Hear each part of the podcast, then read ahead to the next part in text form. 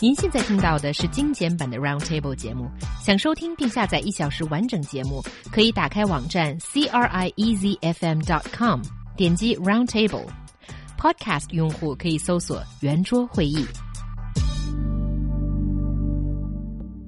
What comes to your mind when the word formula is mentioned? Advanced mathematics, quantum mechanics, or relativity? Actually, what we're going to talk about is food. And according to British researchers, quantitative recipes can help you make the most palatable food. 提到公式，你脑海里会浮现哪些高大上的理论呢？根据英国科学家的研究，即便是在烹饪领域，数学公式也可以指导你做出最美味的食物。So these researchers have come to the trouble to work out the best or the secret formula behind all these food items or all these different recipes. Do you believe in that? Do you believe in the perfect recipe?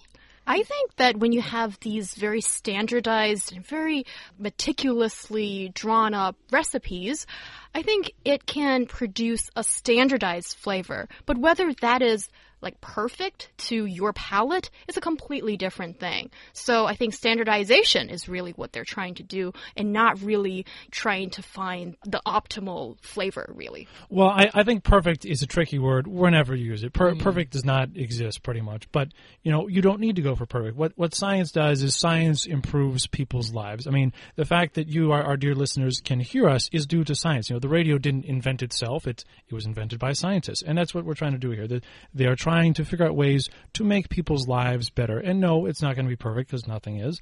But, you know, if you follow it perfectly, yeah, exactly step by step, you may get an extremely good tasting thing. But even if you don't follow it perfectly, just the idea of, of doing this in a more rigorous sort of way instead of like, oh, I'll just, you know, grab a certain amount of salt and just kind of throw that out there. That probably is not the optimal taste. And this way, it makes cooking easier in a, in a lot of ways, and it can actually be healthier. It's about improving people's livelihoods. Okay, so to give you an example, uh, strawberries with cream, which is a great signature piece that you have to consume during spring and summertime in England. Mm. And you go to the garden, have strawberry and cream, and have a glass of Pimm's with, you know, leaves of uh, mint in it. It is just so perfect. According to this recipe, the perfect strawberry to cream ratio is 7 to 3. And I totally disagree with it because I don't really like whipped cream that much. Mm. I would hmm. prefer 8 to 2. So that's mm. also 4 to 1. So, I mean, just to give you an example, these are things that, great, there's a standard. It's a reference. But when it comes to your own dish, put your own thought into it.